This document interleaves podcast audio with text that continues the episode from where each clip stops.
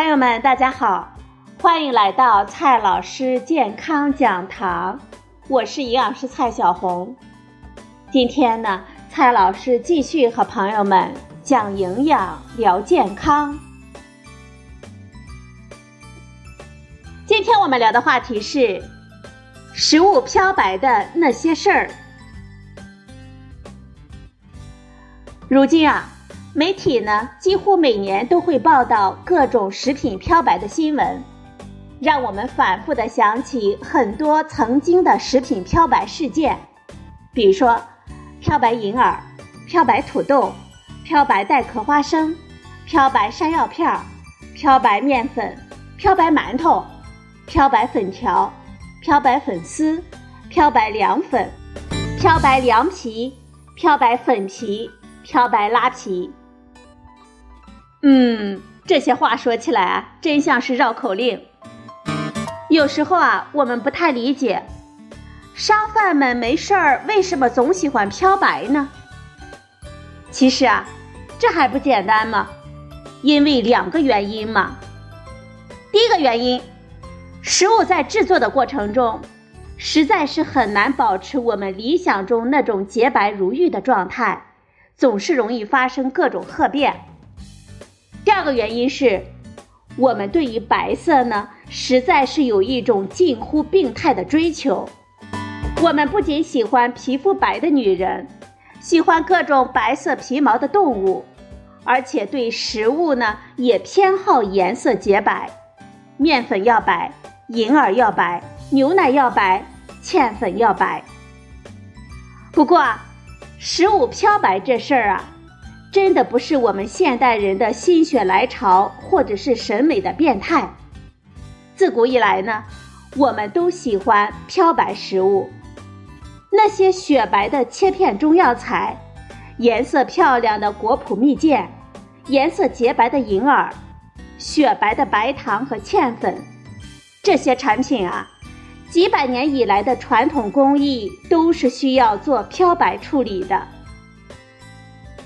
很多朋友问，为什么食物加工之后颜色不理想，还需要人工漂白呢？其实啊，这里面主要有以下几个原因。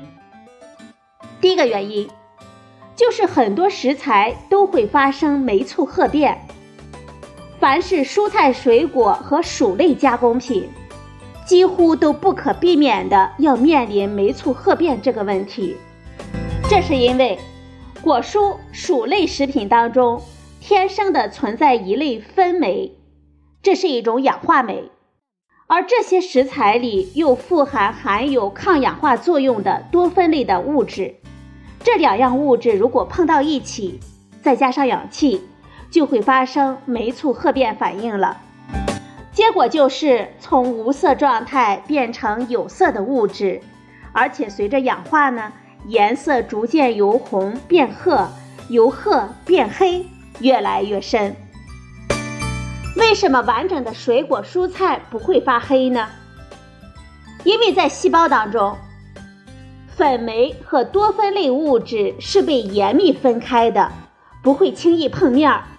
但是，一旦受了磕碰或者是被切开、搅碎，细胞呢就被破坏了。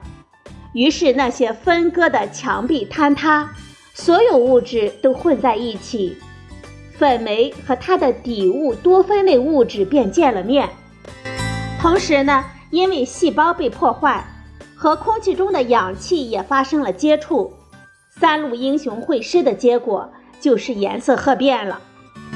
水果碰一下之后就会褐变，土豆。山药、苹果、梨、草等切开之后很快褐变，就是这个道理。虽然不会产生任何的有害物质，但是我们看起来呢，总是会让人别扭。这个麻烦呢，困扰着许多人。比如说，我们做藕粉、红薯粉的时候，会因为发生褐变，颜色呢多少会有点发灰发褐。比如说。一些半成品的菜肴，在超市冷柜里放了几个小时之后，蔬菜的切口处都会出现一层褐色的边边，这就是霉促褐变所导致的结果。又比如说，我们用打浆机打果蔬浆的时候，发现苹果打出来之后，几乎每一分钟都在发生快速的变色，从浅黄很快变成褐色。这正是打浆机破坏细胞，导致酶促褐变的结果。这个褐变的同时，还伴随着维生素 C 的快速的损失。第二个原因就是美拉德反应了，也叫非酶褐变，是指含有羰基的物质和含有氨基的物质之间发生的反应。我们在制作红烧食品、焙烤食品的时候，我们都很喜欢美拉德反应，因为它会让饼干、面包、点心、烤肉、烧肉等食品在颜色变褐的同时。还能够放出浓浓的诱人的香气，但是，一些水分比较少的食物在储藏的过程中也容易发生这种情况。比如说，一些蔬菜干、水果干会越放颜色越黑，一些菌类的干制品也会越放越黑，这都与非酶褐变有关。甚至是制作奶粉、鸡蛋粉。豆粉等产品的时候，也可能会因此呈现淡淡的褐色。这个时候啊，我们就不太满意了。第三个原因是食物中本来就存在一些有色的物质，比如说面粉当中呢，原来就含有一些类胡萝卜素和类黄酮，这就使面粉呈现淡淡的黄色。经碱性水煮之后，更是呈现明显的黄色。但是呢，我们不喜欢这种颜色，我们总是希望面粉是洁白的，越白越好。总而言之，无论是什么原因，我们消费者都不喜欢那些褐色的产品，都希望颜色更洁白。然而，我们消费者有所好，生产者呢必迎合。于是，自古以来就出现了各种漂白的方式。这些方式呢，原本只是经验，但是经过科学的验证，都有一定的道理。我们就来说一下这些漂白的方式吧。第一个方法，最古典也最好用，就是熏馏法。按照自古以来的传统的工艺，桃脯也好，杏干也好。苹果干也好，山药干之类的中药材也好，还有银耳之类的，为了保持好看又清爽的颜色，都可以用二氧化硫熏一下。这是因为二氧化硫既能够抑制酶促褐变，也能够抑制美拉德反应，一石二鸟，防褐变效果别提多好了。同时，二氧化硫对水果蔬菜中的维生素 C 还有保护的作用，所以在营养方面说不上有害。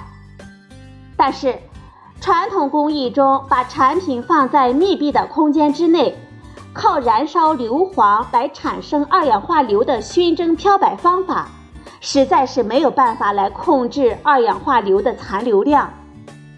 过量的二氧化硫主要会危害我们的呼吸道。尤其是对哮喘患者等敏感人群是有害的，它过多的时候还会使我们的免疫系统功能下降。古人呢没有食品安全标准，所以也从未抱怨过超标的问题。但是，自从二十世纪九十年代开始，我们逐渐建立了食品安全标准之后，我们发现这种做法呢。二氧化硫的残留实在是太严重了，产品的残留量呢几乎是不可能合格的，甚至可能超标上百倍。所以近十多年以来，这个传统工艺基本上都被淘汰了。用二氧化硫来熏蒸蔬菜，比如给土豆皮、花生壳漂白之类的方法，也被严格的禁止了。第二个漂白方法。在熏硫的基础上呢，进行了改进，就是亚硫酸盐浸泡法。这个方法控制褐变的原理，其实跟传统的方法相比没有什么差别。